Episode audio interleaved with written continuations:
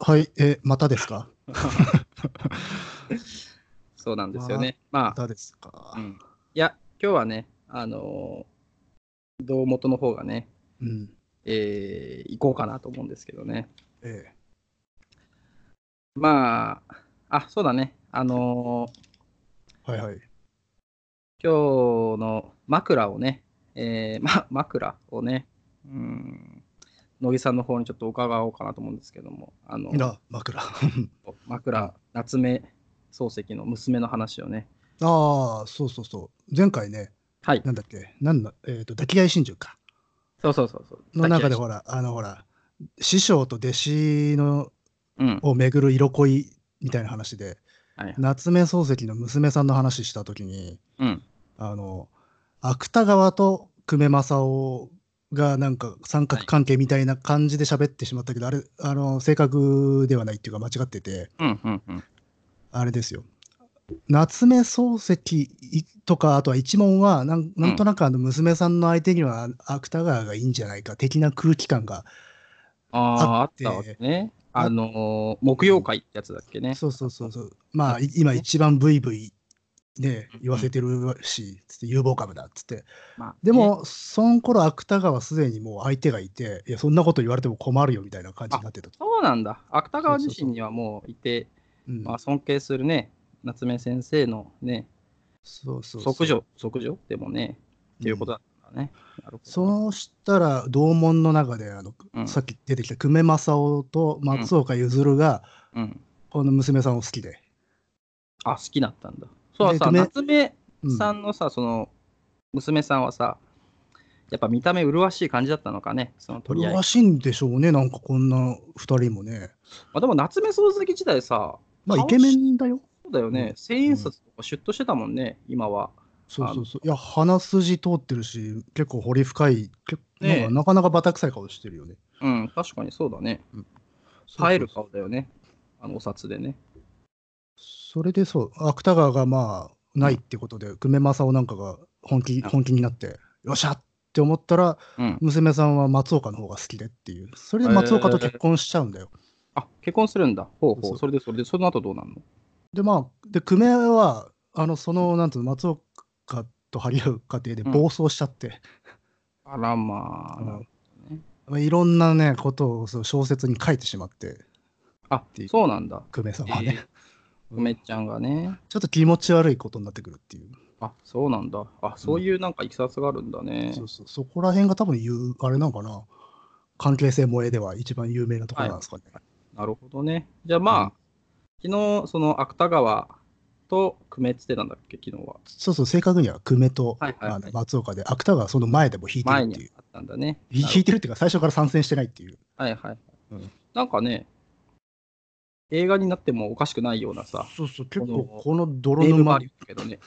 あとこのね、久米さんのね、暴走うん。が、うんかなり気持ち悪いんで、 えー、面白いっていうか、まあまあ、なんかお話になっても良さそうなもんだなと思うんだけど、その雲、久米、く、く、久米宏の久米だよね。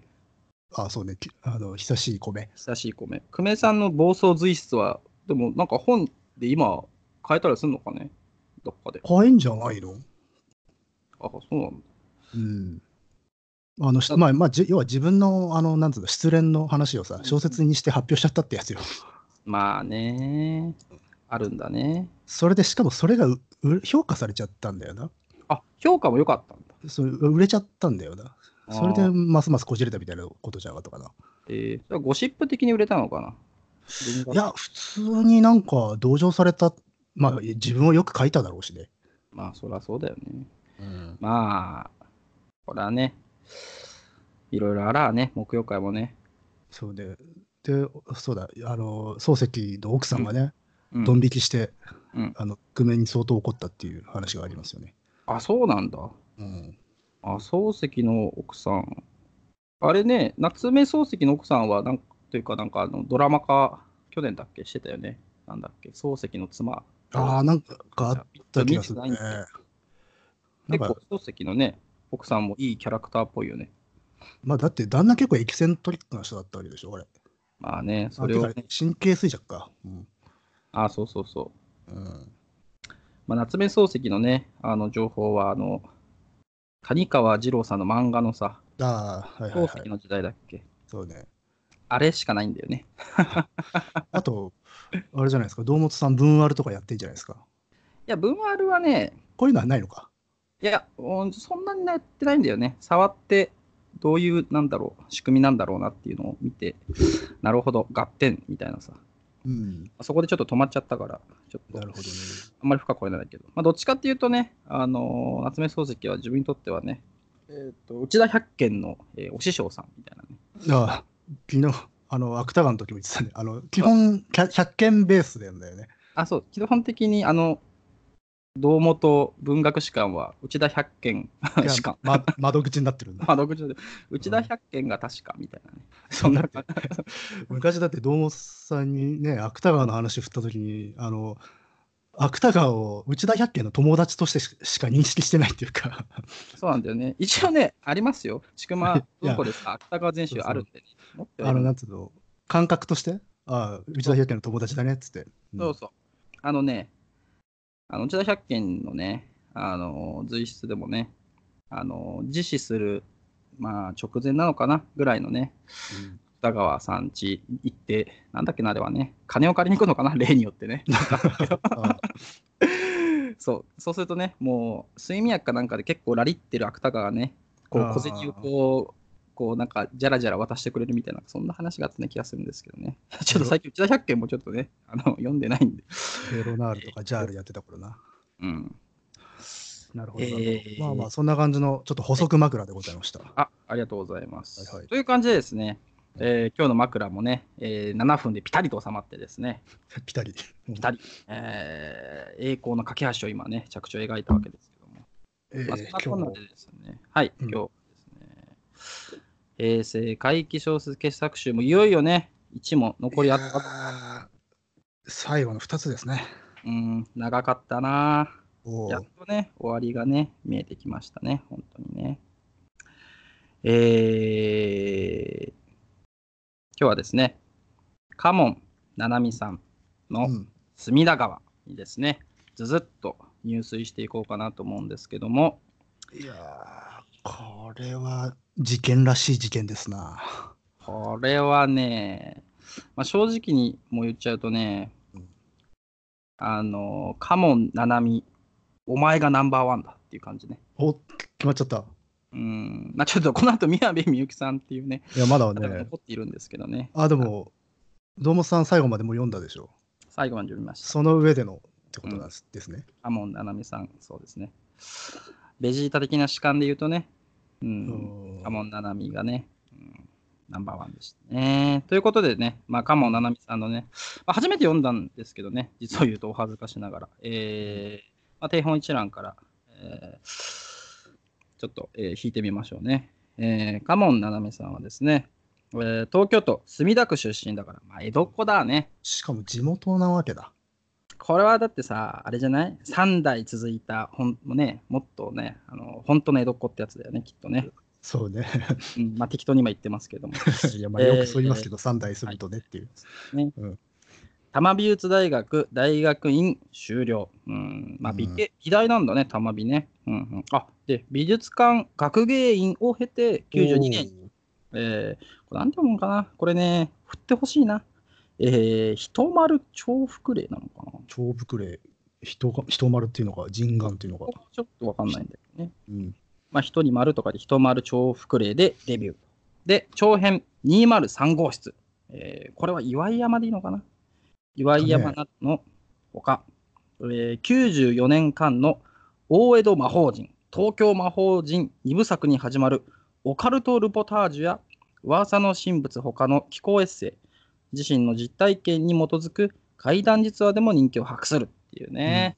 まあもう階段畑の人ですよね。うん、そうそう。やっぱね、ちょっと怪談、現代のそのさ、いわゆる、うんえーまあ怪談実話っていうジャンルは、ちょっとね。ね、あのー手を出してなかったんでね、あのー恥ずかしながらですね、まあさっきも言いましたけど、初めてだったんですけど、あれですよね、あの2個前にやった、2個、3個前にやったあの、下島圭さんのね、ああ。えー家、家家ね、そう、家、うん。書の中でもね、ちょっとまあ触れた、まそあ、うね乃木さんがね、ここら辺の話を聞いていて、三角屋敷の、まあ、うんもうちちょっとディテールをが深い小説を書いているっていょっと、そうそうそう。う。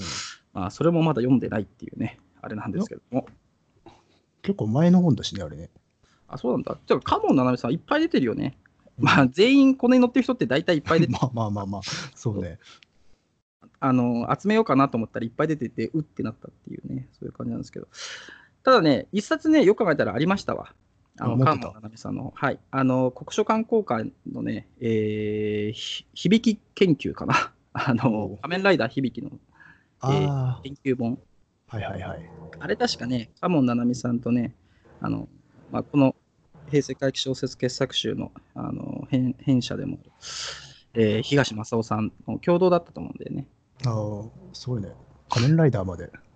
うん、あまあいや、でもあの本はね、もう本当に民族学、妖怪学オカルトっていう感じだから、おーなるほど。まあど真ん中ストライクな感じだと思うんですけども、いやーねどうでしたかね、野木さん、ここれは。れはだからさ、まあ、うんその階段の人なんだけど、うん、階段の人ってイメージがあったんだけど、ものすごいこれ縦軸じゃないですか。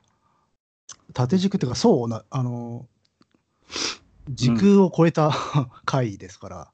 ねこれね、レイヤー複雑にやってるよね。いや、複雑だし、しかもこれ、まあ、あの、み伝承と古典うんを、その、現代、現代っていうか、まあ、近代以降の事件と、まあ、つなげてるわけでしょ。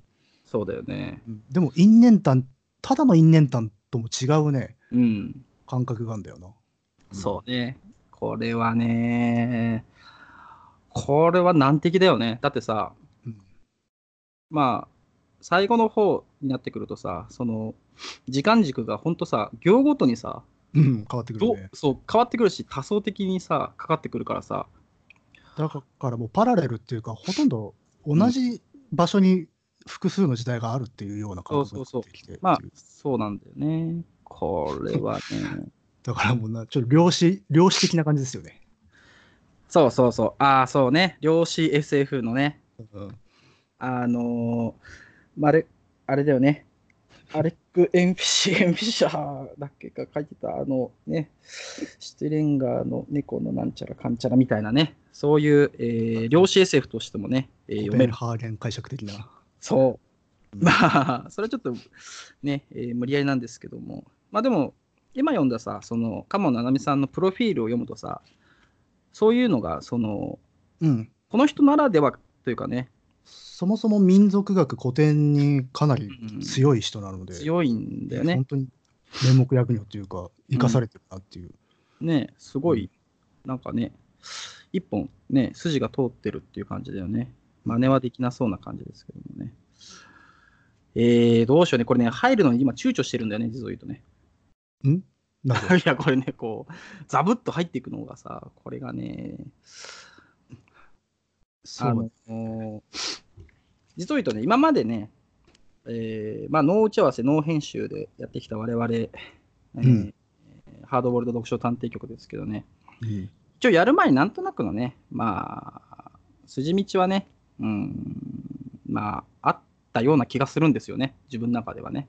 ああ打ち合わせしてないけど、まあ、こういう感じにはなるよなっていうのが。あ、そうそうそう。まあ、ちょっと前回はね、あの、僕の方は、お意外とそうか、みたいなこともあったりして、まあ、それが覆されることもよくあるんですけど、これはね、どうやっていこうかなっていうのはね、これはね、ちょっとね、あの今までみたいなページをね、うん1ページずつめくっていくスタイルだと、尺を超えてしまう感じがああり、あそあうるねな。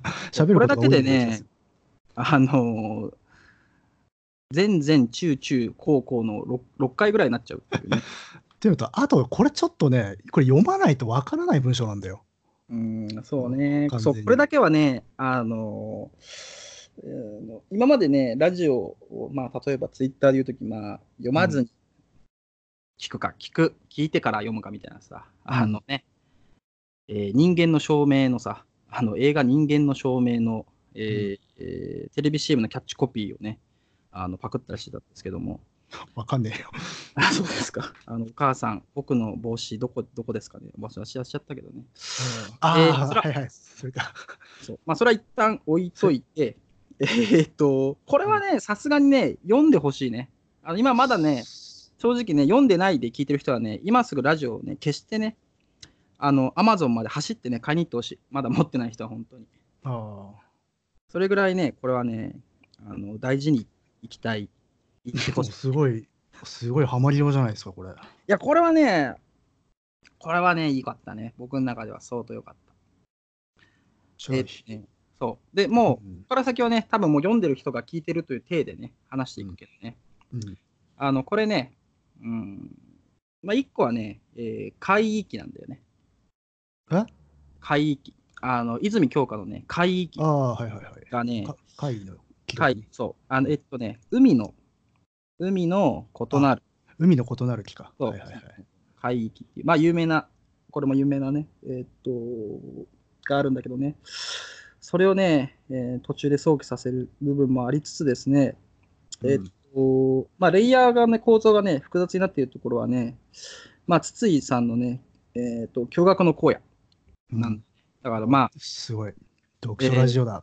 そう、うん読書ラジオっぽくいきたい。えーまあ、海域民通、えー、驚愕の荒野っていうね、うんまあ、それかけるっていう感じだからね、さらにそれが、えーまた、あーもんどり打ってるような小説なんですけども、えーどっから行こうかなっていう感じだけどね、こう文体さ、うん。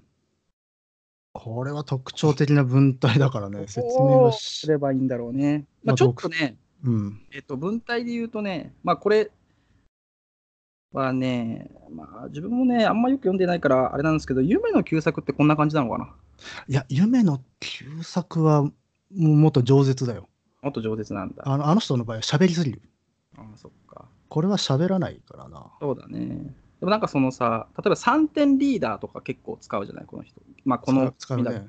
とかさ、うんあとなんつうのあ音、とはまあ音、音ね、お擬音。おあの、擬音の、あの、O を、あの、ダブル O での O で書くっていう。あ、そうそうそうそう。とか。、あとは、屈頭点の位置だよね。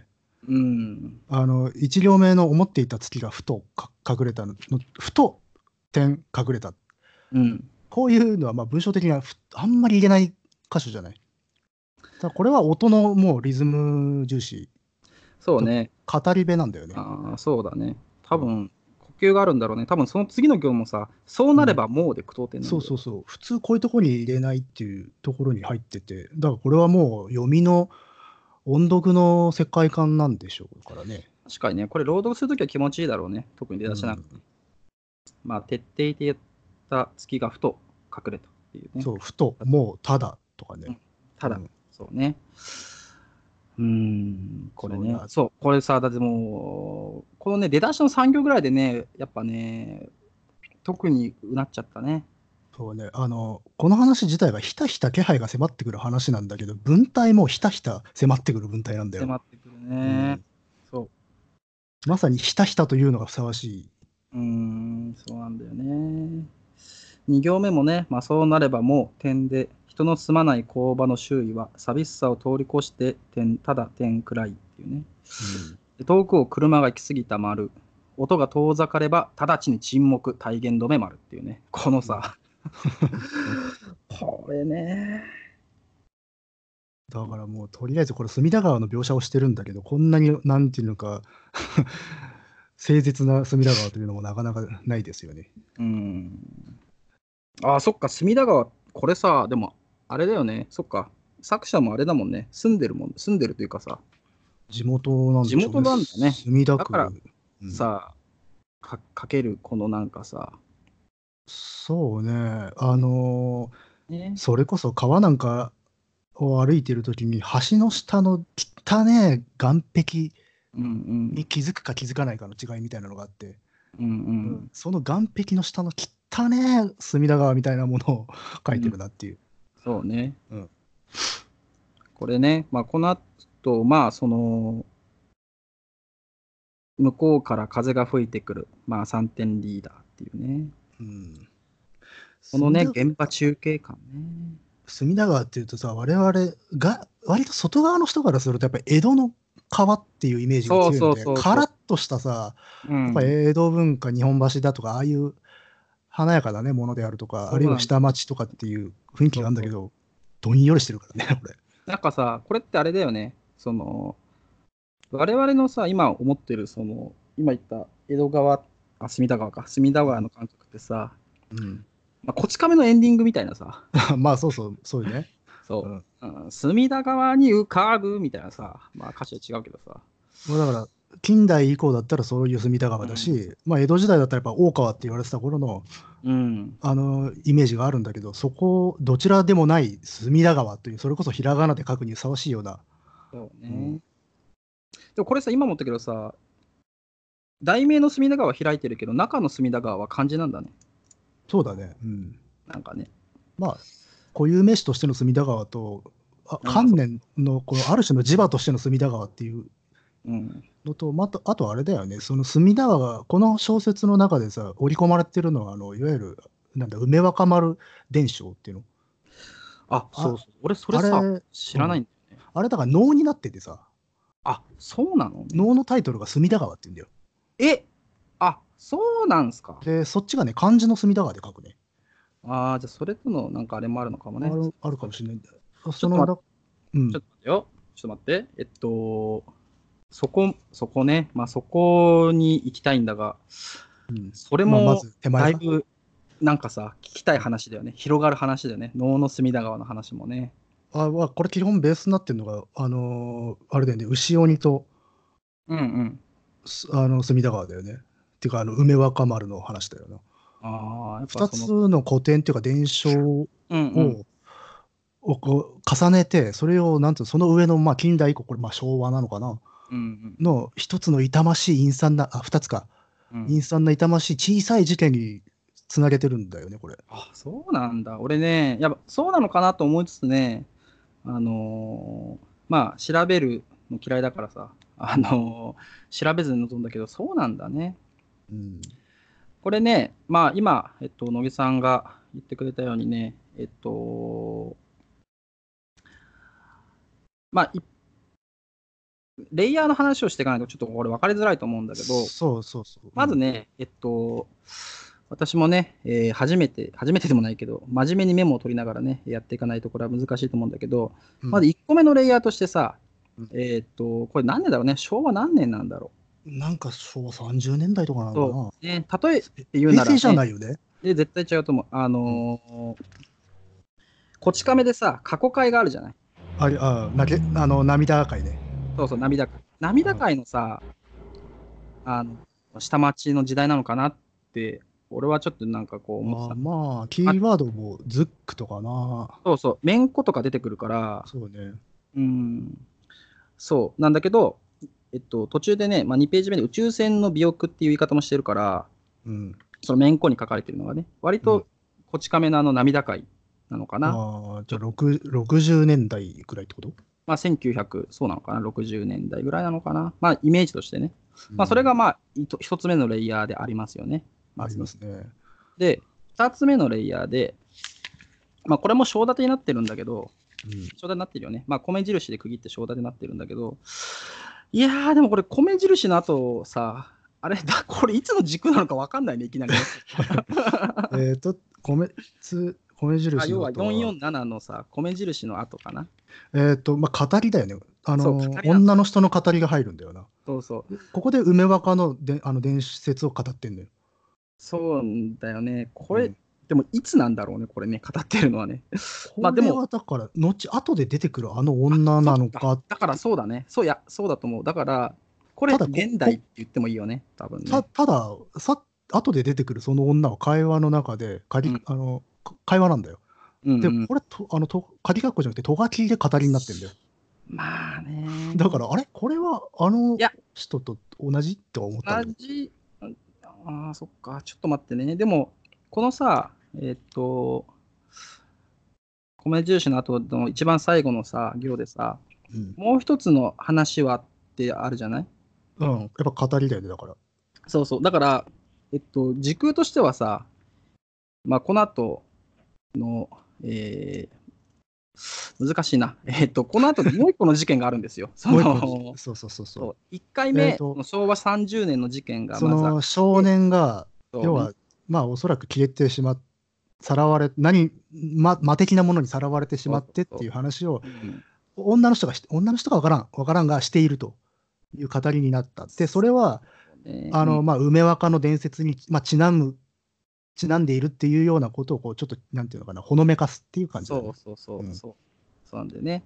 だからこれちょっと一回さ、今の段階ではさ、2のところは、ちょっとレイヤーの時間はあえて言わないことにして、えー、449かな。で、もう一個ね、これも多分昭和だよだよね、多分やねろ。うとは思うんだよね。昭和の、まあ、結構、その、プアなそうそうそう。家の話だよね。うんまあ、銭湯っていう単語も出てくるし、そう、あそう、あまあでもこれね、まあ、とりあえずレイヤーの話をするから、あんまり中の話はしないんだけど、だからもう一個の事件はね、まあ、おそらく同時期なのかな、この辺わかんないんだよね、ちょっと。いや、でも、まあ、多分、し戦後の、それほど経ってなうんい頃のようなノリだよね、これも。だよね。で、うんまあ、その事件が、まあ、ありますと。で、でもお人相、人相書きって書いたんだよな。ああ、こっち亀でも人相書きぐらいあったんじゃないかな、銭湯には。銭湯の人相書きと、盛ん屋の若い死って言葉が出てる。若い死っていうかね、戦後。いや、言うんじゃない。だからね、あれさ、ビートたけしのさ、うん、あの ー、あのーお父さんの話とかさ、言うときさ、あ言わないかな、こういう話ああでもアパートって言ってるな、普通に。あ、そうだね、アパートって。うん、まあじゃあ、昭和の30年代とかなのかな。だから、うん、そうね。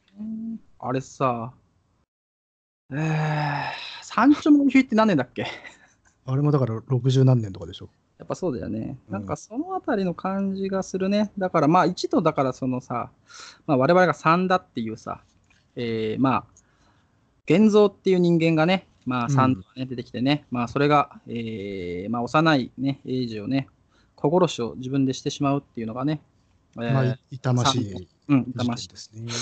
事件ですけどね、まあそれがまあ3つ目のレイヤーで、うんで4つ目のレイヤーがね、まあ、ちょっとこの3が実はちょっと長いんだよね、まあ、全体って考えればね、長いね。うん。ちょっと長い。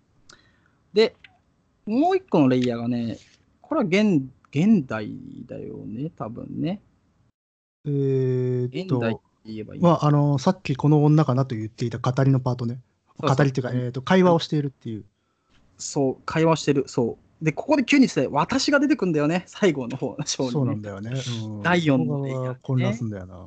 そうなんだまあだから、えー、と2個目とこの、えー4個目っていうのはそれぞれ手前にあったその昭和のおそらくしょおそらく昭和の痛ましい事件に対応する伝説とか古典を解説してくれる人なんだよね。そうなんだけど、ただ、時間軸はね、言ってる時間軸は多分ね、これ平成だと思うんでね。あこれはね、いや、これは多分平成だと思う。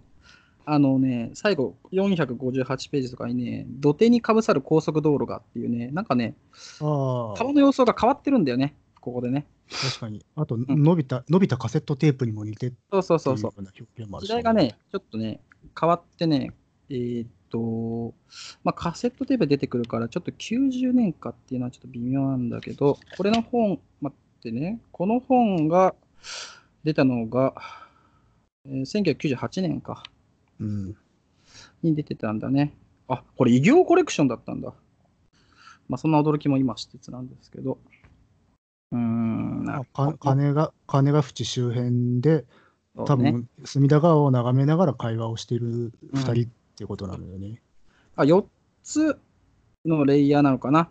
これあのおえっと、1個はその昭和30一番初め出てきたえっとねまあ1個の一名一個目の事件はねちょっとね今日は、えっと興奮してるから何度も噛むけど ねそうシュータっていうね男の子がうーんまあ卵をねお母さんにお使いに出されるんだよね多分小学まあこれ本当にねあの、うんこれは本当こち亀だね。こち亀のさうん涙会の勘吉ぐらいの年だと思うんだけど、柑橘の弟的な話っぽいね、これ。ああそうかもねまあどっちどっちでもいいんだけ どさ。手のね会ねうんどっちでもいいんだけど。うんそうねまあそういう。あのそうそれがねあのお父さんの誕生日がしてあるから卵焼きを焼いてやろうっつって卵買っておいでって行かされるんだけど、うんえっとまあ、お金を落としちゃうでえーっとあれまあベソを書きながらね何度も何度もそのうん道を往復していると、まあその川にいるね魔のものにね惹かれてしまうみたいなねそういうのがまず第一の事件としてあるそうそうそう。で、その魔のものの気配っていうのが、まあ、擬音で表現されてるんだけど、そういう音が聞こえてくる。それが、おおう、おおんっていうさ、これ、ここれのがねおが、あの、あれのお、あいうえおのおじゃなくて、ダブルおのおなんだよな。そうそうそうそう、うんっていうのがね今日はねえっともう俯瞰でいくから今日はね、いすごいな流れてんだと思いましたよ。ちょそう今日はねこれはねっと、うん、文章拾ってられないところは確かに、重要なところはね、そうそうまあ最後にね最後に拾おうと思うんだよねこれ全体からかかって最後に拾うっていうねいつもとは覚え覚えましたね。そう違うパターンで、えー、といかないとね、えーうんさすがに太刀打ちできなそうだなと思ったんで。で、まあ、それが、えー、と第一の事件であって、で、どう言えばいいかな。で、一回語り部が、多分平成の語り部が入るんだけど、うん。で、ここでね、難しいな。まあ、この平成の語り部が、いろんな解説をするのが平成パートです。で、もう一個、えっ、と、まあ、昭和30年代、さっきの事件が、えー第3レイヤーであって、で、第4レイヤーとして、さっき野木さんが言ってくれた能の話ね。まあ、ノートあとは伝説、そあの隅田川にそういう伝説がある、実際にそ。それはね、語られないレイヤーとしてね、えっとうんあるんだよね。ああるんだよそうそう。そうそうあのそうこだから古典伝承はうん表面上はないんだけど、レイヤーとして確実に存在してるっていうのは上から透けて見えてるようになってるってい分かる人はそれが分かるっていうね、うんっていう形になってるんだね。う。だから非常にねあの書かれてないところもレイヤーがあるっていうさまあ、えー探偵泣かせのねだってね証拠がねえのにさ、法廷に証拠が出てないのに さ「状況異証拠議あり!」ってさ言わなきゃいけないっていうさそうそう状況証拠だからね。そうなんだよね言い逃れされちゃうからねこれはなかなまか大あ、変ですヒントは転がってるけど、うんとは思いますよ。そうねまあ源のさ来光とか言ったりしてさまあそんうな感じん。さあ、じゃあどこから攻めるかっていうところなんでまあそういうね、えっ、と、まあちょっとなかなか、えー混乱を招いてしまっているかもしれませんけど、まあ4つのレイヤーが、えーこの隅田川にはね、あるというところで、うんまずね、そのね、隠されてるレイヤーをね、暴いていこうかなと思うんですね。はい。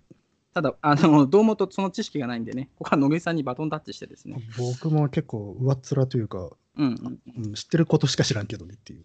うん。おお、せ土星論を今、知ってることしか知らねえよっていうね、江戸っ子のね、単価を切られてしまう。いやだから その下もさらにあるのかもしれない。それはだからもっとね、気づいた人が教えてくれると、そうだね。これはあねりがたいってこと。うんうんはい、ということでね、ちょっとどどういった話なんですか、その能の隅田川っていうのは。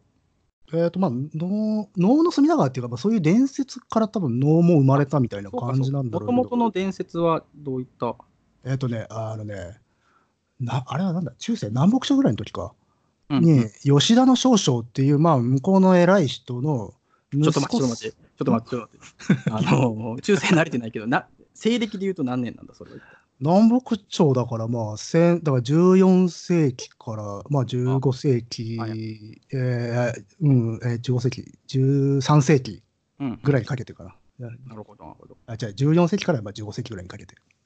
このね、あの乃木ちゃんのね、戦場のね、あの中世の話だからね、やっぱ細かいあれが入ってきますけど、なるほどな。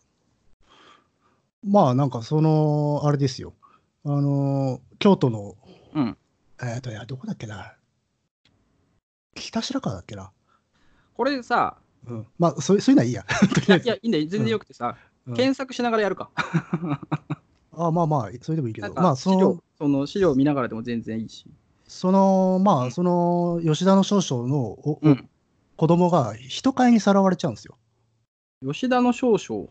あまあまあはい。はあはでき貴族だね偉い人ああなるほどね。はいはい。が人買いにさらわれてうん。であの東に連れてかれちゃうのよえ、東ってことはさ、え、どういうこと関東に関東に連れてこられるんだ。そうそ吉う田の少々は、どこの人なの京都の人なの京都の人なのだから京都で偉い偉いお坊ちゃんが人買いにさらわれて、はいはあい。のー東国まで連れてかれて、で、すうんうんあのー隅田川のほとりで、しあのうん死んじゃう、死んじゃったっていう話なの。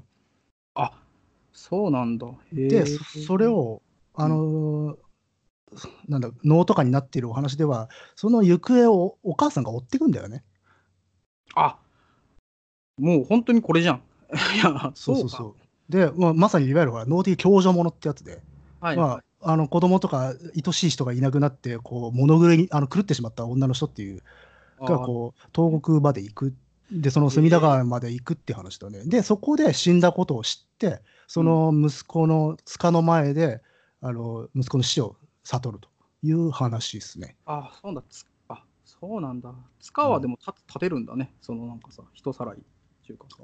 あああるしまあだからなんだろう地元の人たちが暴れんで作ったものかもしれないねでその塚の前で涙ににくれるお母さんっていうところで終わんじゃなかったかな確かあそうなんだ。そうそうなるほどね。じゃあ、本当にあれだよね、この隅田川だよね。 この隅田あ川だのよね、それはね。なるだほかどね。ら隅田川の渡し場で起こるあのがハイライトのお話だからね。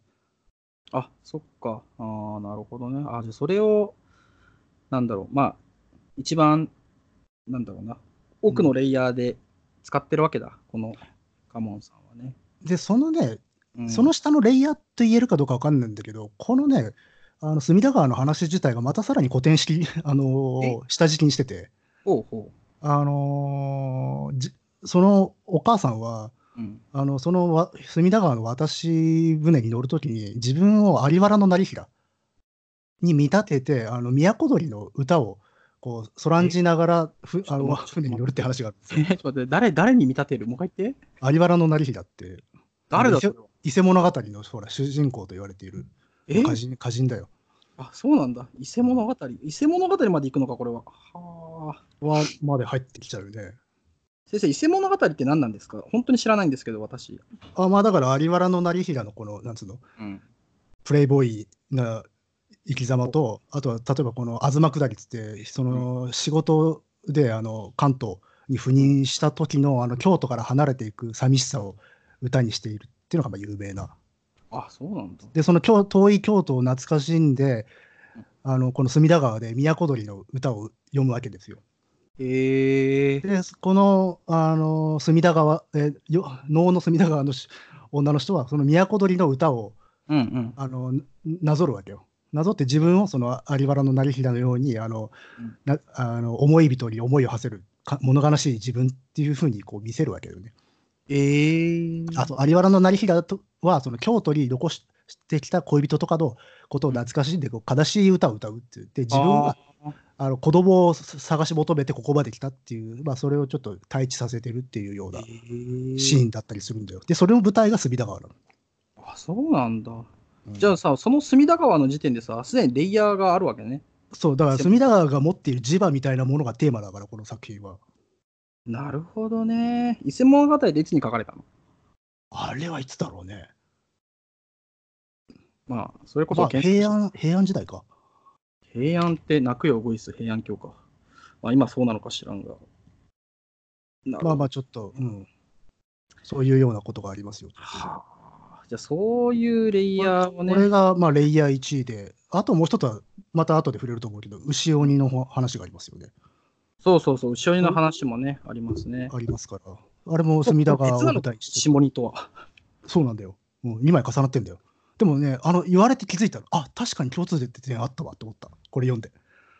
あ、そうなんだ。あ、うんこれ読んで、乃木さんの中で、その、あそういえばそうだなと思って。異性物語というか、その、能の隅田川とってことなんだね。うんお。お母さんってことよね。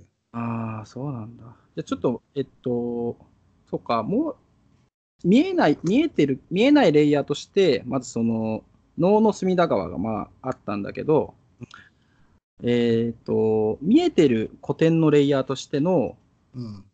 まあ、これ、さっき我々、我々っていうか私がね、えー平成の時代に、まあ、女が語ってるところのレイヤーで、まあ、その平成のレイヤーでこの古典を語ってるから、またそこも多層なんですけどそうだよ上から見、見上か一番上から見下ろしてるっていうことだからそね、うそうそうそう。うんこれね、そう出す順番も、あれ、違ってるからね。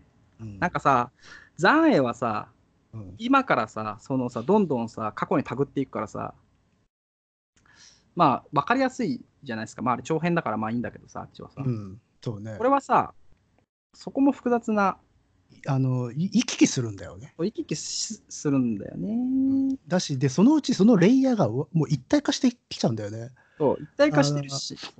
あのフォトショップの合成モードみたいな感じでもう分からなくなってくるっていうそかうさ最後ね、うん完全に分からなくなっちゃうんだよね。で、さらに言うと、1と3のレイヤーはさ、時間軸が似てるんだよね。 まあまあそうね そう。それに比べるとさ、その平成のレイヤーと平成の中にインクルードされてるさ、 うんこのね、牛、鬼のさ、話はだいぶね、えーと、そのレイヤーの中で距離が離れてる。まあ、そうか、フォトショップだとさ、レイヤーの中にまた孫構造でレイヤー作れるもんね。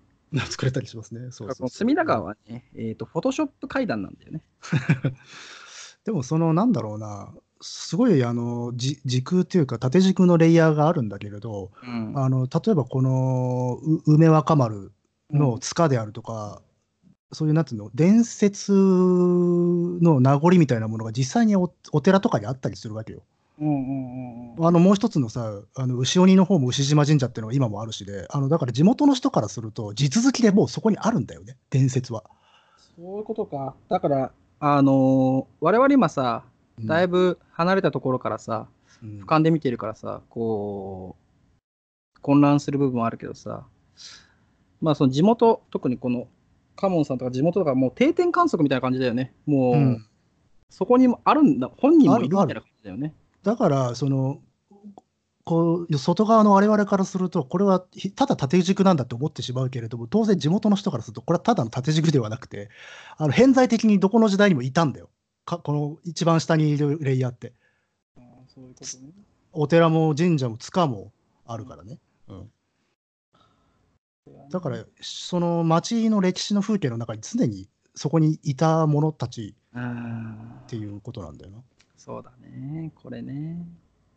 それがその例えばおそらくは昭和に起きた2つの悲しい事件をのなんていうのかなある種こうテクスチャーを与えてんだよなその事物がその古典的なレイヤーが。はいはいはいそうね、うん確かにそうね。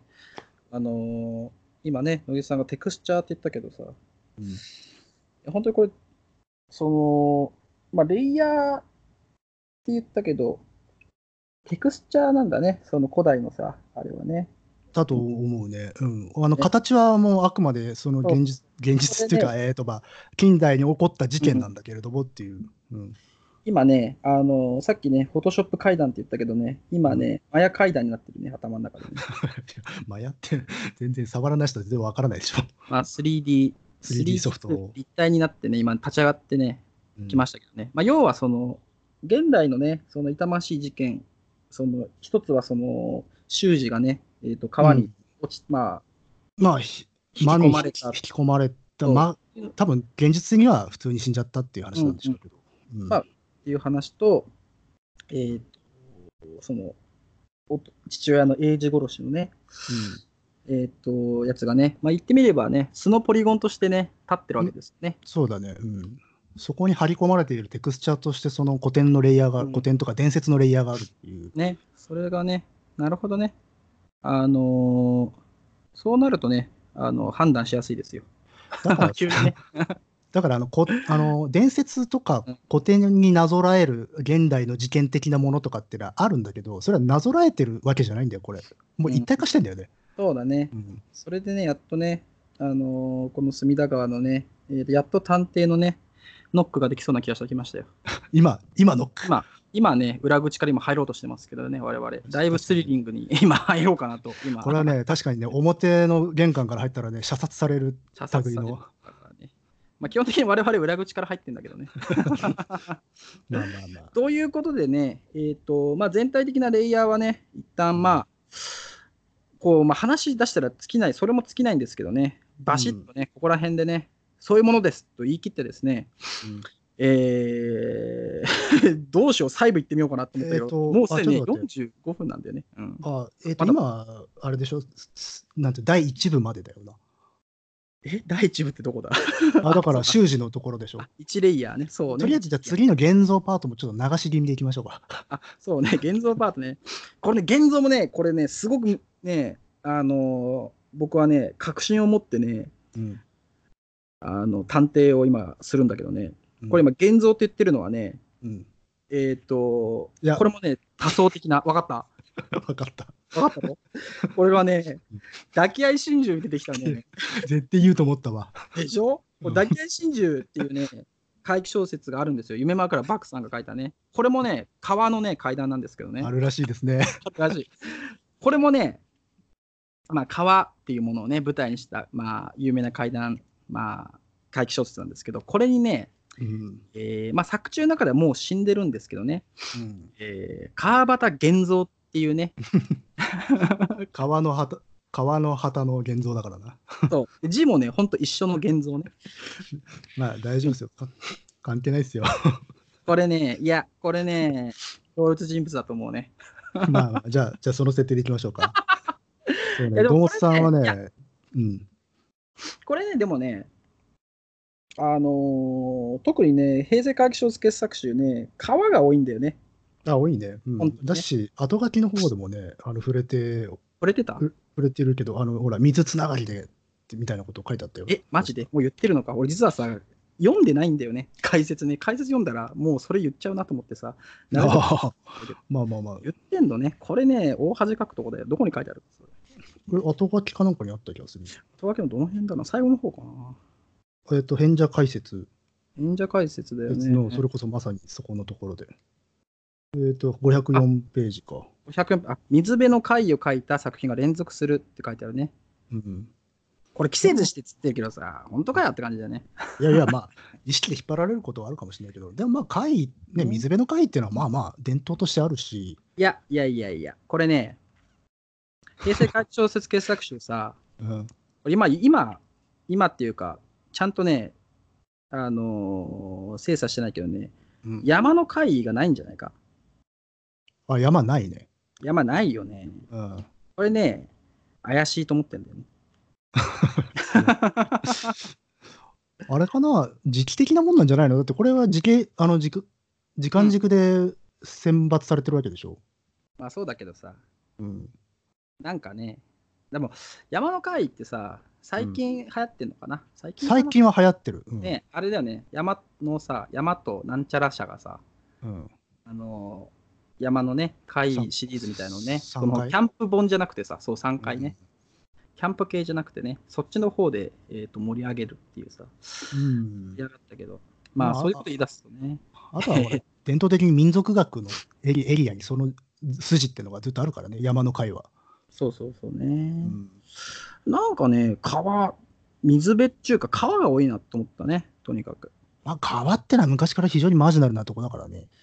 うんそうね、特そう、あのね、マージナル、まあでもその話するとまた長くなっちゃうから、うんえー現像の話を しよう。えっ、とね、現像に行こう、現像。あの釣り針を作った後の現像が ね、えーっとそれはね、うん。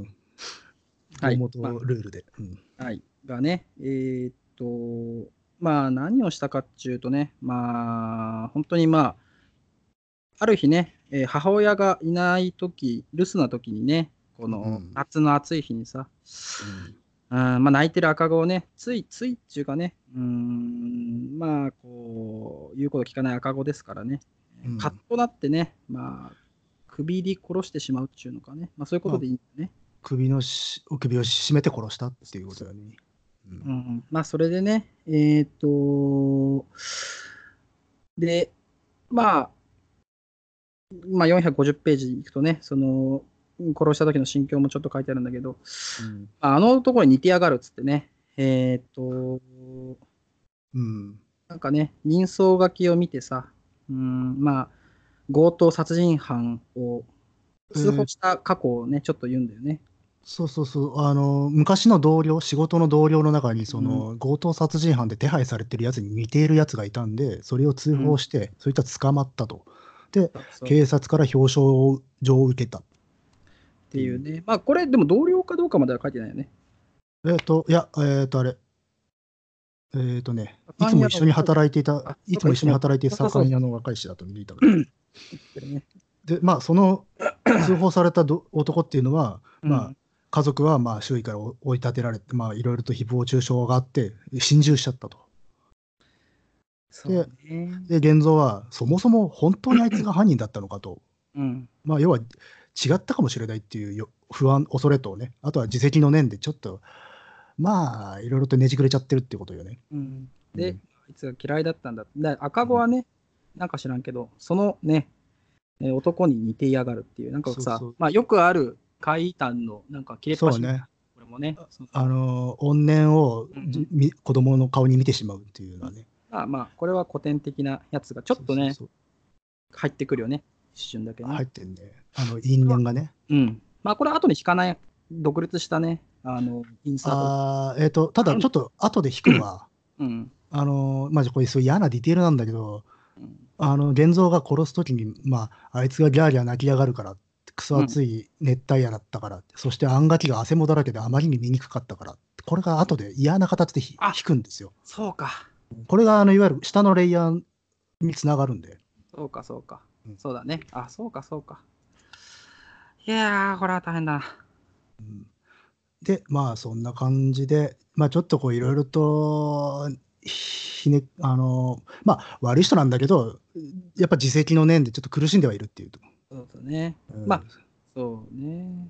まあまあ我々ね、えっ、と、お互い話すときはね、大体まあって言いながらね、ずずいっとね、入っていきますけども、まあそういうセリフが、そういう話があってね、これさ、どうしようね、もう50分だね。うん、まあ、行くしかねえんじゃねえか。現像のところまで行こうか。これね、やっぱ1個では収まらないね。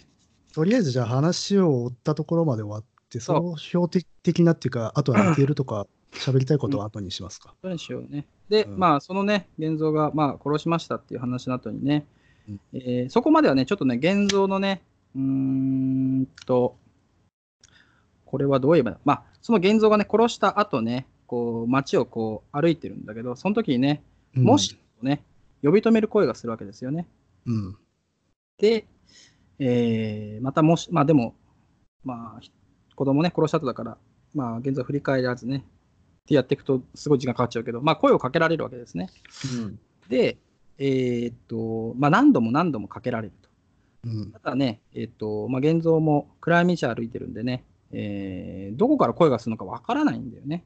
うん、まあ、泉鏡花も言ってますね。夜道ですれ違う女 とかさ、そう ね。が一番怖えっていそうね。そう、うあん、そう、そう、初めに怪域っつったところはすっ飛ばしちゃったな。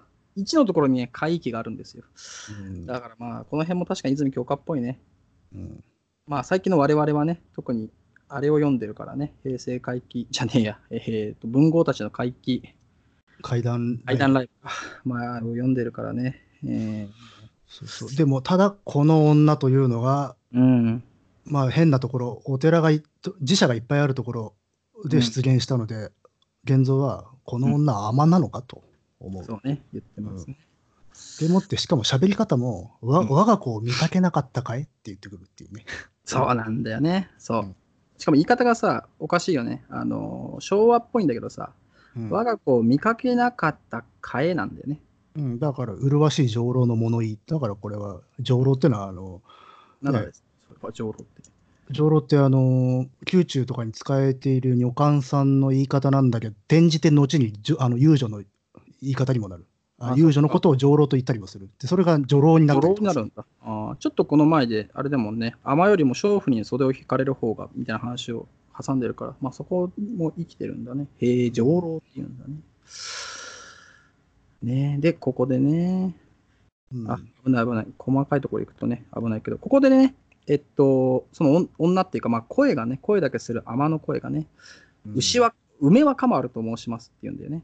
うん子供の、あのいわゆるお母さんだよねうん。で、こだのから梅若丸っていうね。うん。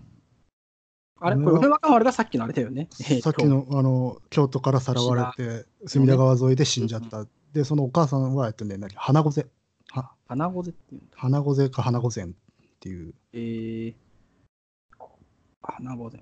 でね。で、これを受けてさ、あー細かいとこやめとこう。 あのうんふざけるなの漢字がさ、 って思ったけど、これやめとこあーはいはいそうあとそでのあその下の言葉もちょっと引っかかり引っかかっちゃうよね。そうそうそうそう そう。まあ、この辺もね、あるんであすけどと後で、後でしときますか。後にしましょう。うんえーということでね、梅若丸と申しますって言われて、梅若丸みたいなことをいろいろ話があるんでね。で、えっ、と、これね、姿形は見えないはずだよね、まだね。そうね。なのにさ、うんまあ、手をね、すがられるんですね。で、それがすごい冷たい手だ。感触はするってことよね。ここ、ここさ、そうか、能だからか。こんのさ、あまあ、能聞いたことないからあれなんだけどさ、あこれも細かいな。 えっとん、いや、こあこののやセリフのこテン言ポ感葉のやりとりはね。そうそうそうう。ん我が子を存じ候か、えい、話せ。そうそうっていうとこね。牛若丸に、で、防戦と分けで合わせてくだされ、てめえでいきな合わせてくだされのところさ。これは、うん、いや、意図的でしょ、それは。そうそうなんだね。具体的に、まあ、てか芝居がかったとも言える様子で書いてはいるからね。まあそうだけど、よりね、なるほどなっていう感じだね。分かるんだとね。うんまあそんな感じでね、こう、なんか、よくわかんないけど、現像のところにね、姿は見えない天が子供に合わせろみたいなことをぐんぐん言ってくるわけですね。そうするとね、まあだからうんん自身罪悪感に苛まれてる時に子供に合わせろっていう気持ち悪い女が後ろから来たっていうだけでもう最悪ですよねこれは。ね、最悪ですよ。しかも姿見えてないしね。だけど手はすがられてるっていうね。で、えー助けてっていうね、声がね、まあ入ってですね。まあ、殺してしまった、まあ、エイジはね、まあ、あんまりね、あのー私こういうのにすごい苦手なんですけどね。えーでしょうね。ね、性分的に苦手なんでね、男は辛いような世界観で生きてるんで、なんですけど、まあそこでね、声にならない、まあ赤ん坊だから声は話せないんですけど、うんえー締めたね、首から漏れた空気はね、まあ殺さないでお父ちゃんみたいなね、ことを言ってたんじゃ、うんで、それをね、えー受けて、えー、現像がね、やめてくれみたいな感じでね、うん身をよじるんですけどね。まあまあここら辺も古典的怪異な感じだよね。ね、ここから先は本当ね、古典的な会員だけど、あまあ、この辺はね、畳みかけるような感じでね、えこーのまあ、この後、ちょそのいわゆる能の隅田川のディテールが入入ってきてますね。あ、そうなんだ。どこでですか、カモメが一羽浮いていたうん下りから都鳥っていうところ。我が思いがあり話やとっていう。はいはい。これがそうだね。これだからちょほとら待さっき待って今何時だっけあ、カモメは1話。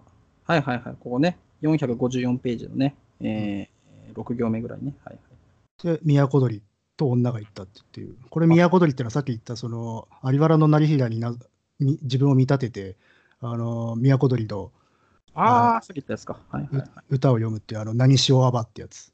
はいはい、で何しおあばいざここととわん都鳥ってやつよ。ああ、それ、そのうん歌自体は入ってないよね。入っいや入ってないね。入ってないよね。あ、でもその歌なんだね。だから、都鳥って言ってるんだ。ちなみにこの都鳥ってね、今も都鳥って鳥いるんだけど、えーこの中に出てくる都鳥はおそらくゆりかもめだろうって考えられてるんですよ。えっと、ま、能の方のだえ都っ、と能というかそのうあのこのお話のえっ、と有原の成平が読んだあ、有都原鳥のは都というはゆりかもめじゃないかっていうふうに考えられてんだけど実際ここでもかもめが出てきますよね。ああ、なるほどね。うんただかもめとゆりかもめは違うかなって気はするけど、うんまあちょっとイメージはつながるっなるほどね。まあ、確かにね。ていうのが割と了解なく入ってくるっていう。うん、うん、なるほどね。いやー、まあそんな感じでね、えーっと、わあ、怖いっつってね、えーまあ現像はね、転がるようにね、まあこう逃げていくわけですね。腹走ドるライブドライブするよね。ここはドライブでしょ。バババババババババっていう感じだよね。ああああひよひよひよひよあああねああえもうね、能をね、見たことないけど見に行きたいですね。これを見読んでしまったらね。うんまもあうでなんかね、高そうなイメージがあるんだよね。えー料金がね。ということでですね、まあ、そんな感じで、えーと一回逃げるんだよね。そうそうそう。で、うん一回逃げる。で、逃げて、えー雨から離れたところで、まあ、汗、汗だくになってね、現像がね、こう、ふざけんじゃねえっつってさ、まうあ、ん崖が、くそーみたいなさ。で、ここでさ、まあ、でもこれも後で話そうかな。あの、さっき野木さんが言ってくれたね、あの、牛鬼だっけ牛う鬼。ん、ああそうねこの次のそうそう。パートでね源如来光のっていう外交の話もあるんだけど、ここもね、これね、あんま説明したくないんだよね。まあ、とにかく逃げた、逃げてね、えーうーん、まあ、逃げてね、橋を渡るっていうところがね、えー、まあ、第3レイヤーっていうことにしとこうか。橋を渡って、えっ、と、あ、その先をね、言いたくないんだよね。えっ、と、どこ、どこ今 何ページ、まあね、457、457。 ?457 の、あれじゃないの、ここでまあ現像もああ、待った待った待った。 違うの。そこね、い言うか。え、なんでまあそうね。いや、ここね、俺すごい好きなんだよね。だあ、そうかならの これ言あい出すとね、切りなデいィテーな。ルを触れ触れたいわけだ。じゃあ、後にしましょう。まあ、とにかく現像はちょっとあっち行っちゃったっていうとこね。そう、橋を渡ったんだよ、つまりね。つまりね。うん。っていうところがね、まあ第3レイヤーなんだよね。でそうそうそう、次で、で、また、あの、要は、語りの解説役だね。そう、説明しよようっていう。そう、説明しようの平成のね、 第2レイヤーって我々が言ってる そうそう。平成のレイヤーがダンってくるんだよね。で、本当にここはね、鍵括弧でね、本当に語りなんだよね。そうなんだよね。まあだからさっきの事件、その小殺しの親父の話だったんだけど、それの下にあるレイヤーとして、まあ、源頼光うんの、えーとまあ、牛御前の胎児の話が入ってくるっていう。そうなんだよね。うんで、ここをね、掘るとあれだから、まあ、かん簡単にじゃあ説明すると、あれですよ。うんまあ牛、源頼光っていうのは、まあ、実際にいた人だけど、これあれだよ。大江山の四天王寺とかさ、土雲とか退治した、はいはい。よ妖怪まあ退治のスーパースターなんだそけうど、これはね、さすがの私もね、土雲あたりはね、なんか聞いたことあるな、名前だけって感じですね。これね、ちょっとね、僕の知ってる話と若干違うんだけど、あ、そうなのえー、とこの小説の中だと、源頼光が自分の子供が醜い牛鬼だったうんうんから、それを退治したとうん。うん、言ってるね、悪い盗賊ねっていうねっていう話になってんだけど、まあ、よく聞くのが、この人源頼光の弟が牛鬼であ牛、牛御瀬と呼ばれていたっていう。へえちあれなみ待にそっ、て、うん弟が、あ、そうなんだ。うんうん、なるほど、なるほど。ちなみにそっちの話だと、あの源頼光のお父さんは、あの忠野光中、忠野饅頭って言われてる人なんだけど。誰やねん。まあ まあ、あの源氏うん、多田源氏の祖で、で源頼光も摂源氏の祖なんだけど、まあ、源氏のすごい偉い人ですわ。なるほどね。が、ただ、その、 子供が生まれたら、それがまあ、顔がう、あの、あ、牛か、うん。の、まあ、すごい化け物だったっていうんで、それを、あの、次女かなんかに殺させようとするんだよな、処分しとけと。はいはいはい、はい。そしたら、その女の人は、まあ、実は秘密で殺さずに、命助けちゃう。で、逃がしちゃうんだよな。なるほどね。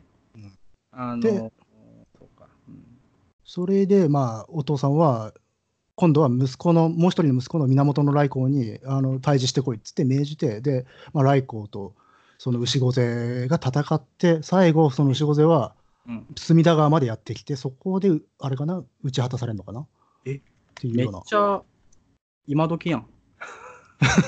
うんもうあそうそこで確かそうすごい巨大な化け物、牛の化け物に変身するんだよ、牛御勢。そこえで。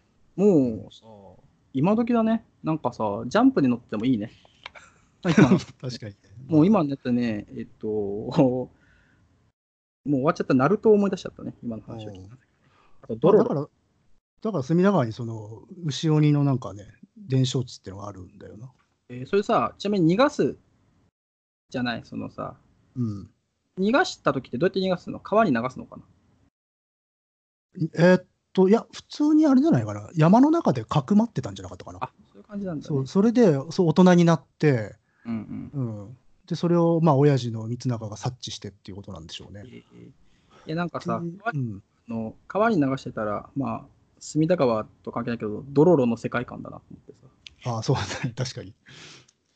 で、それが死んだと思いきや、実は育っていてっていう、百鬼丸がね。流れた子はっていう。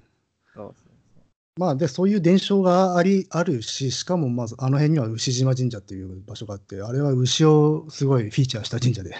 ええさすがにね、野木さん、うん。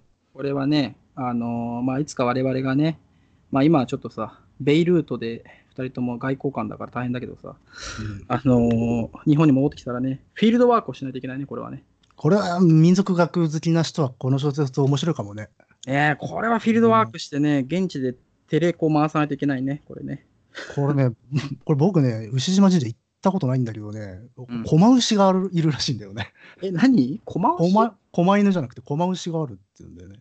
えーちょっともうさ、まあ、ここ、御祭神がね、スサノオなんでね、スサノオとほら、五頭天皇と関連があるそうじゃないかそら、れだまあ、ってだから、さ牛由来なんだろうね、本当もうスサノオ出てきたらさすがにさ、あのーそこら辺がよく分かってない堂本もさ、それはクジャク王のさ、 あ の民スサノオ族学は全部クジャク王からっていう。そうだよ、民族がす、民族がね、あのクジャク王から。まあまあ、あの五頭天皇とあの集合して、よく関連付けられてるっていうのもあるんあ、だよね。そうなんだ。で、あと、牛鬼はこう水辺から出てくる妖怪だしな。ね、後ろにはそうだよね。あれ、後ろにってさ、サンズのカート関係あんだっけいや、いろんな説あるね。あ、そっか。まあ、そっかあんまりで掘もっても。僕は疫病の類なんだろうなと思ってるけどね。ああ、川から登るってことそうそうそう。なるほどね。まあ、ちょっと待って。まあま危ないあ、これは伸び広げすぎてもしょうがない。そううでそういうね、レイヤーが最後が挟まあってり。て、うんうんでね、もうここはね、そのね、えっと、解説してる女と私が出てくるんだよね、いきなり、ね。そうなんで、この私は誰なんだこの野郎って感じなんだけど、この私がね、多層的なんだよ、こいつが ね。こいつが超多層的なんだけど、まあ私にね、言うわけですよ。うん女がね、その話をね。で、その話をしてるのが、土手にかぶさる高速道路、あ高速道路がもうある時代なんだよね。でまあ、もうほんと最近だよね。東京はどこもかしくも明るくて、今の今では月のない夜を恐れることもなくなったっていうね、だからこの辺ね、まあ、例えば感覚としてはね、あのー今、まあ、これもう言うともう、きりねえな、蛍の墓の現代ですよ。 あのー もうそれは一旦置いとくけど、まあ、そんな感じでね、あの見てるあわけですあああ、えげ現代ってラストの、ホラスタトルのの中のラストのねラストっていうことか。はいはいはい。あの現代のビル群をね、あうのん。あの昭和の風景のやつらが見てる。まあ、これは私は誰かわかんないし、あ、女も誰かがわからないからね、そこら辺はぼやっとしてるんだけど、うんまあ、そんな背景の中ね、女と私が会話をし続けるわけですね。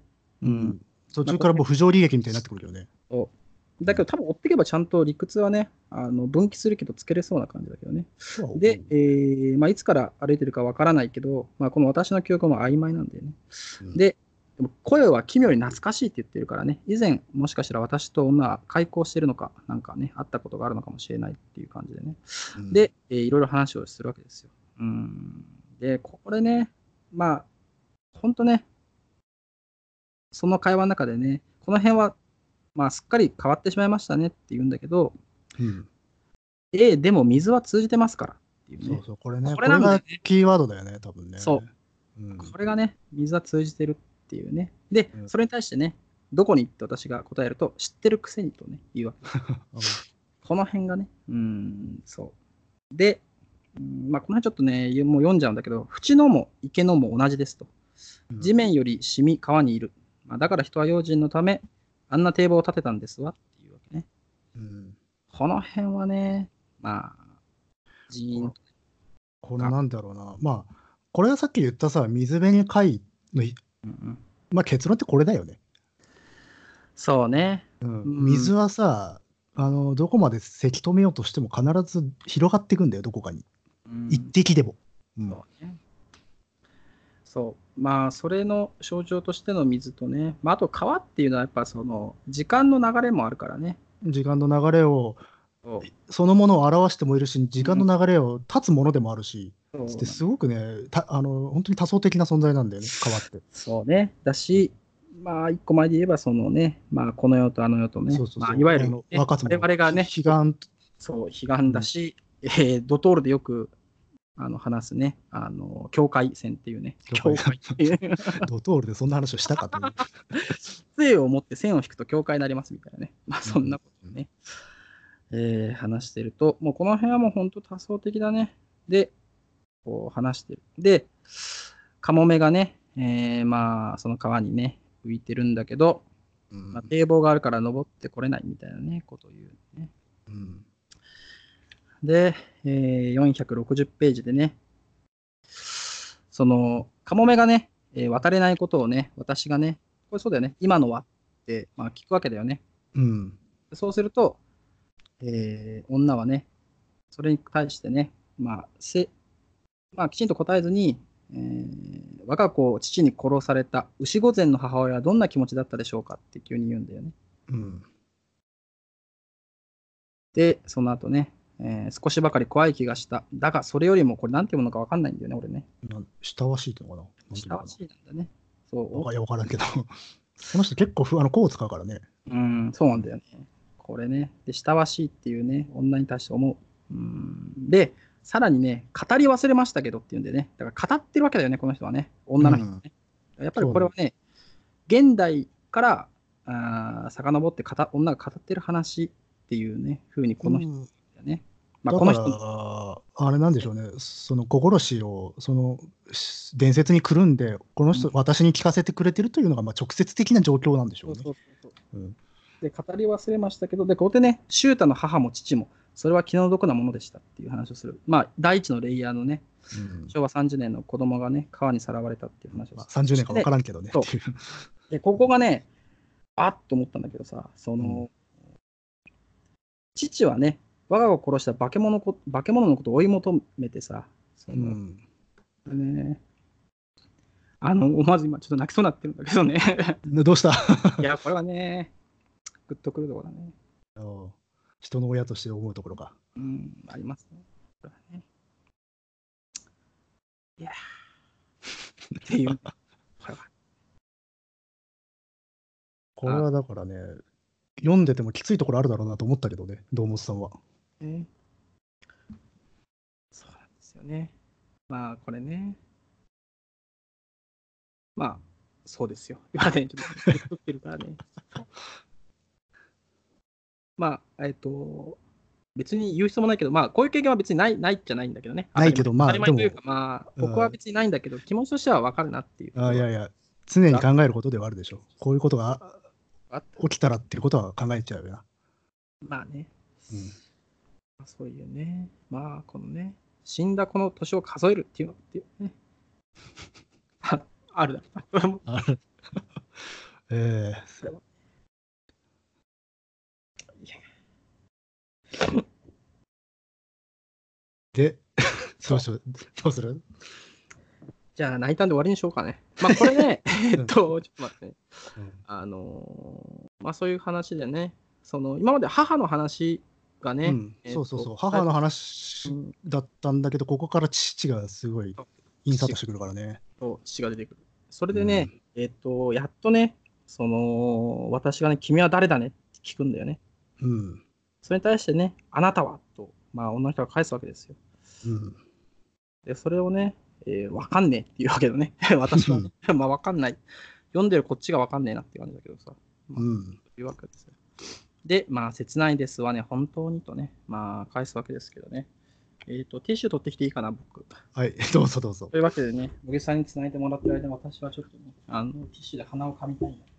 えーと、君は誰だね、えー私は分からないと、まあ、かなり謎謎めいた展開になってって、で、えーっと、すみません、僕もね、流れがよく分かんなくなりましたね。そうね、これはわかんなくなってくる ね。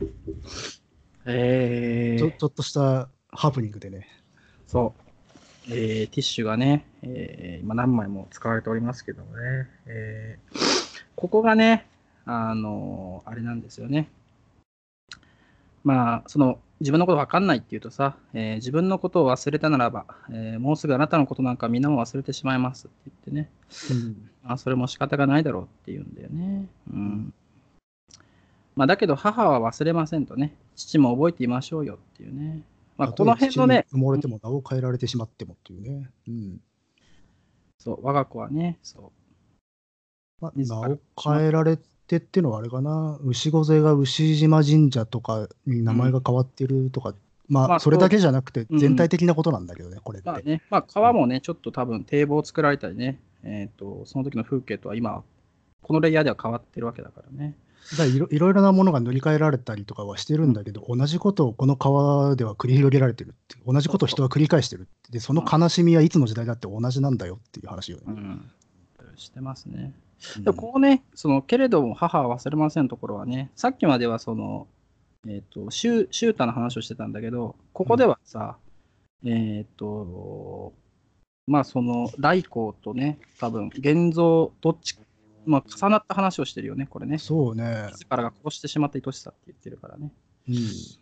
で、それに対してですね、えーもうすぐ終わりなのかな。まあ、あと少しか。まあ、ここ、ここあたりはもう、これなんていうの、金、金が淵。金ヶ淵って、あれかな秋山五平が住んでるらへんかな誰だ、秋山五平っつうのは。見学商売。あ、マジか。あれ金ヶ淵じゃなかったかな確かな。えあのそうなのあの辺あの辺だった気がする。わちょっとわからないです。読み直してないからわかんないけ商売ど。もね、いいですよね。うんまあでもこのページのラストはいやちょっと象徴的なことを言っていて闇の中に入ってしまえば地面も水も過去も未来も境を失うのが定めってここれだから今まで散々我々がレイヤーと言ってたことそうね。なんですよね。そうんそれがこれねそうなくなっていくって話なんでう。ん。うんまあ、フォトショップ階段に戻せばね、今、レイヤー統合ボタンを押したって感じだよね。こうしたって感じだね。うん、で、うん、ならば私はっていうんだよね。まあ、統合されちゃったからね。うんで言えば、えっ、と、今、集合的無意識をっていうさ、そういう SF 的なね、えー読んでないんだけどね、題名だけグッとくるなと思ってる。えーそういう感じなんですけどね、多層的な私がですね、うんこれもすごいね。で、音女が歌う歌歌うんだよね。これ何なのこれは一体。発揮出せつ、地味無量、天も波順の基準なりと思って、これなんかセリフなんでしょうね。ねえ。まあ多分その後ね、続く言葉は、来光の鬼殺しの文句ではなかったかっていうんだよね。うん、うんで、まあ、こうね、慈しむのは母の常っていうんだよね。ここはだからさ、すごくこれまでの、すごく、なんでしょうね、突き放すような感じっていうのから一気に引き寄せてくるんですよね、このパートは。うん、そうだね。まあ、情で書いてるんですよ。そうだね。これね。そうね。ダメージ深いな、おい。いや、これ最後違う。あのね、一応ね、今ダメージからちょっと回復して回る、復している。うん最後どう読み切ればいいのか、今ね、いわばそのこれはね、感じなうんの、最後のね、読み切りが今ね、あれって思ってるんだよね。いやだからこれさ、だからここまではやっぱし非常に普遍的なことを語り始めたわけじゃん。うん、そう。でまあ最後、うん、それが最後になって、ドーンって違違うところに帰ってくるんだよな。そうう、んそうなんだよね。これね、まあ、これ全体の話だから細かくいくとあれなんだけど、とはいえ、このし、ここら辺は細かくいかないとね、あれなんだけど、うんとにかくね、まあ、そういうふうに、まあ、アッキー羅刹、チーム森尾みたいな歌が終わって、えー私の視点なのかな、私の視点でね、えー、とズックが見えるわけですよね。まあ、ズックっていうのは、まあ、シュータがね、えーうんおそらく川岸で落としていたんだろう、えーズックなんだけど、うん、そうそのズックがね、欲しかったっていうんだよね。そうなんだよ。これだから、この私の正体っていうかな。うん、そうそう。私の正体は、えーっ、と、 あれ誰だっけ牛。い牛なのかあ梅若丸か。梅若丸。いでや、あまあ、川そのものと言っていいんじゃないですかね。 あ、そういく。そう読むか。 いや、いやこれはある種逃げではあるんだけどね。まあ、そうね。ああ、そうか。私は川になってるのか。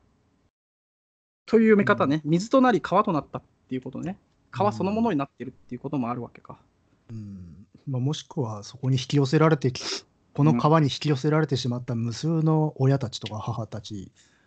うーんいや、待って、これね、でも私はね、私はね、やっぱりね、女の声に対しては懐かしみとかね、優しさを感じてるから、やっぱり子なんだよね。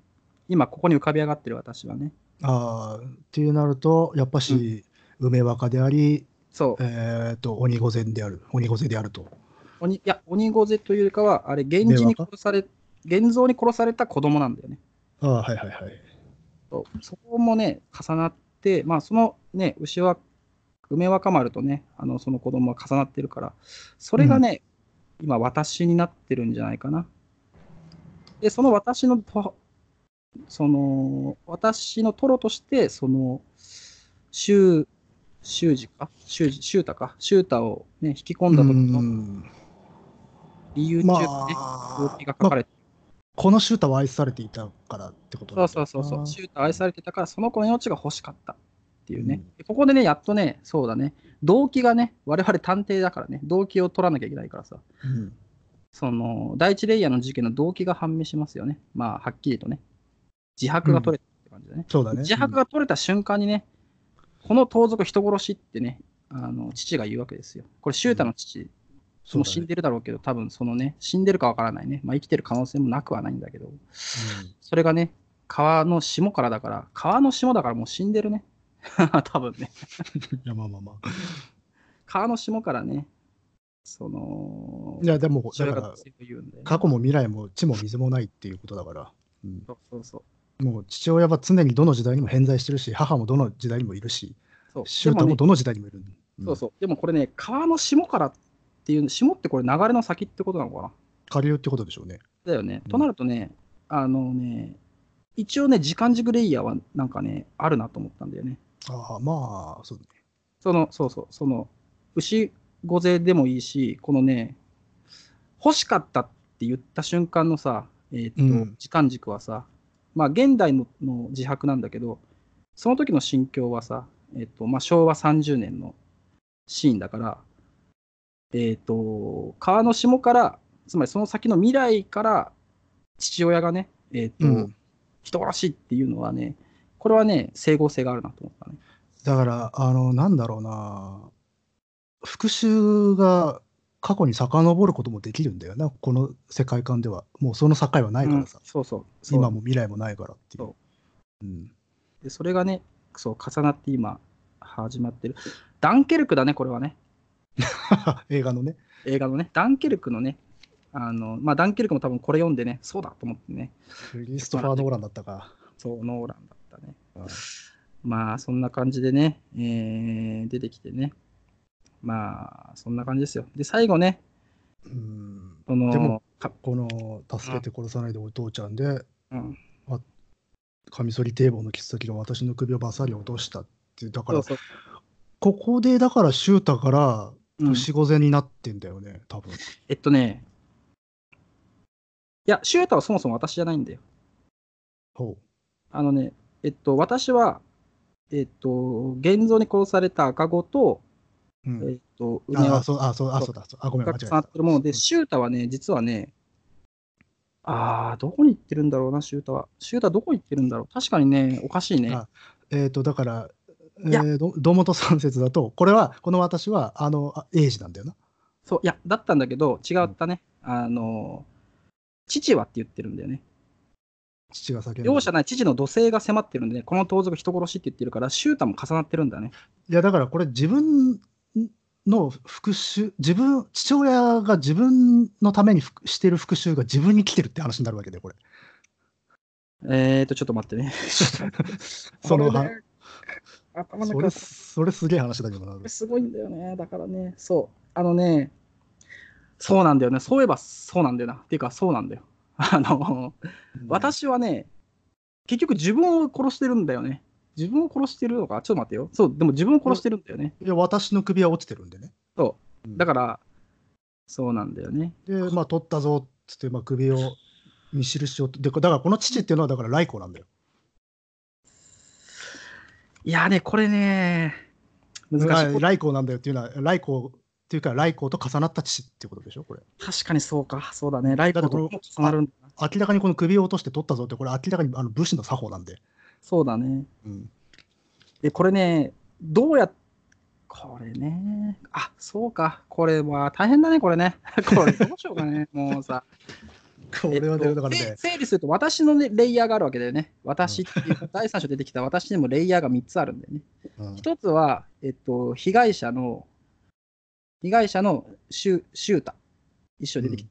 川に引っ込まれたシュータで、うんえー第2レイヤーがね、えーこれ、う牛、ま、最毎回間違えちゃうんだけどさ、非常牛に。牛鬼でいいのかな牛鬼なんだよね。で、第3レイヤーで、えっ、と、現像の、現像あいのやいや、えーっと、子供あうん。梅若が飛んでるね。あ、梅若か、あれ梅若と牛鬼って違うんだっけ 違う違う違う違う。うん、あれちょっと待って待って。梅若は、あの、す人さらいにさらわれて、隅田川で死んで、それをお母さんが行方を追ってきたって話。それは、えっ、と、第4レイヤーの見えてないレイヤーのやつか。まあでも割と書いてるけどね、そこのところあ、は。そっか。書いてるもん。やっぱりから、まあでもそれは一色単一旦ちょっとして、えっ、と、じゃあ梅若かちょっと今出し、一瞬混乱したが、まあ第2レイヤーで、えっ、と、やめよう。牛鬼にしよう。第2レイヤー、牛鬼です。な するんだ。いや並列で並べたらいいと思うんだよ。う牛あの梅若と。牛鬼と梅若。うんあまあそうね。そうか。梅若がいるんだね。梅若も被害者だからか。えー、で、第4レイヤーで現像の子供がいるわけだね。で、これが複合的に、えー、と私になって重なってるわけだね。と、ちょっとよそのように読みたくなってしまいますね。うん、まあ明らかにそうでもそう書いてるはずだよね、これはね。で、それに対して、 えー、とね、最後はね、父、カミソリ堤防の、この私のね、首をね、カミソリ堤防の切っ先がね、私の首をバサリと落とした。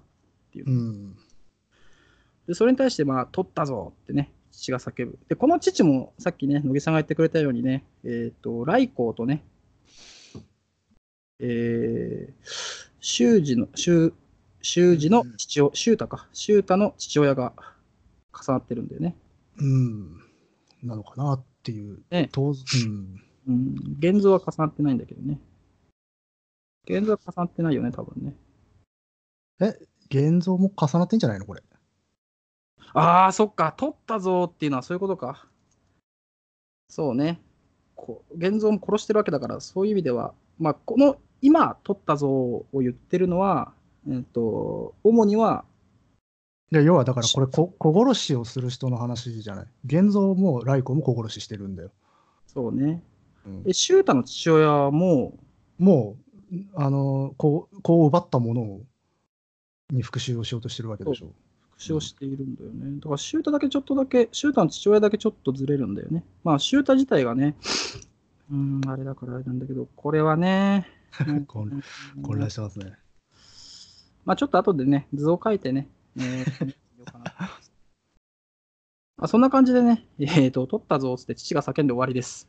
そうね でもこのインパクトはすごいね。堤防の切っ先が私の首をバサリと落とした。取ったぞ、父が叫んだ。金が淵の金のこと、幼子の弔いのため、一つっていう。ちょんちょんちょんちょんってね、標識の音が聞こえてきそうですけどね。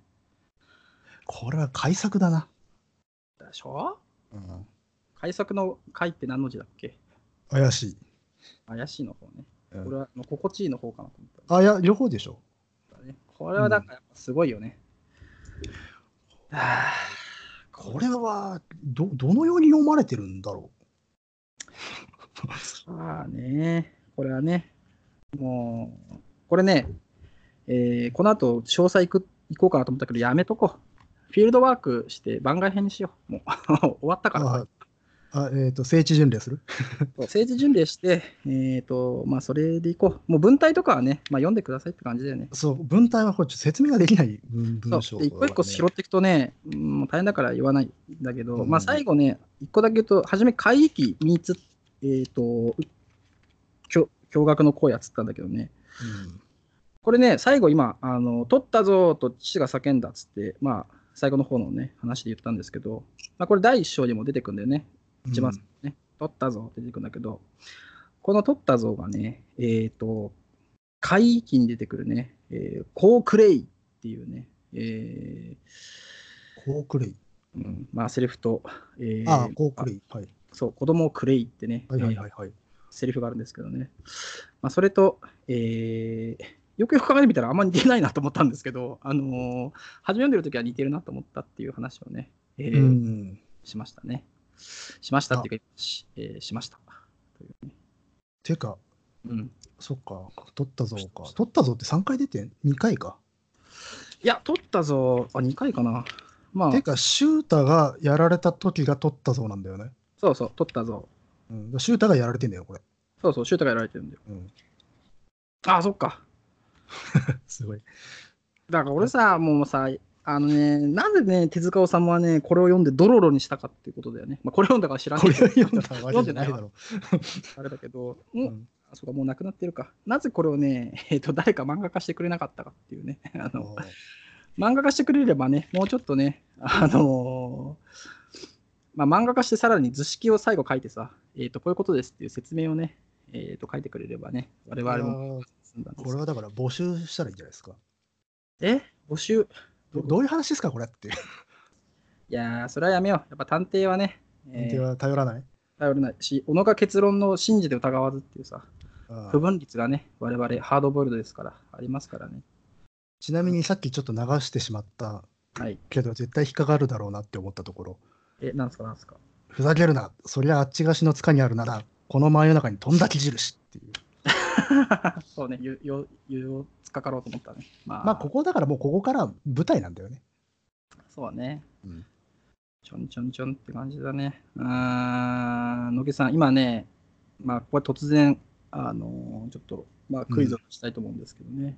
うん。さあ、今何分でしょうっていうね。 1時間半ぐらいじゃないですか。正解今ちょうど1時間半。1時間30分34秒です、今ね。そうああ、疲れたっていう。まあ、これちょっと尽きないというか、まだ喋れちゃうんで、ここいらで終わりにしときますか。そうそう、もうね、これはね、まあ、ラジオ聞かないでね、読んだ方がいいですよ。そう、そうですね。確かに。 ね今回は。ね、今回相当荒れましたわ。荒れるしね、野毛さん見てくださいよ。僕のね、本のね、大変ですよ。もうなんかね、あもうメモぐ書ちゃぐちゃだ。大学生の教科書みたいになってる。そう、大学生の教科書みたいになっちゃったけどね。えーあーまあ、今日はあれじゃないですか、こう、堂本さんのコアを見た感じでいいいい回だったんじゃないですか。いやー、弱いね、こういう話はね。これはあですね。ー。まあ、基本的にはね、本当あのー男は辛いよっていうかね。三丁目の夕日の世界で生きてるからさ。まあでも、三丁目の夕日をひっくりか、あの、引き剥がすとこういう世界だったわけですよ。まあ、三丁目の夕日も実はね、結構死ぬんだけどね、バンバあンと。の、漫画はね、そう漫画はね。映画がそれをね、本当に漂白してしまったんで、映画はね、まあ見てないですからいいんだけどね。まあね、見ない方がいいですよ。うん、あでも、まあね。鎌倉物語もさ、同じ監督がやったのかな、そういえば。ああ、かな。ちょっと鎌倉物語はさすがにちょっと見ようとは思えない。まあね、だってザ・ディステリーってついちゃってるしね。あ、じゃあそうで。もう舐めとんのかって。あの、横文字つけちゃう人ですから。これはね、もう本当ね、誰かはちょっとね、別にあの今ディスってるから、けなしてるから知らないわけじゃなくて、本当に名前、映画あんま見ないんで知らないんですけど、あいや、や、まあ、あれ、ディえ、ステリーか。それこそあれじゃないですか。うんあの、アルキメデスそうじゃないですか。あれあ違ったかななんだ。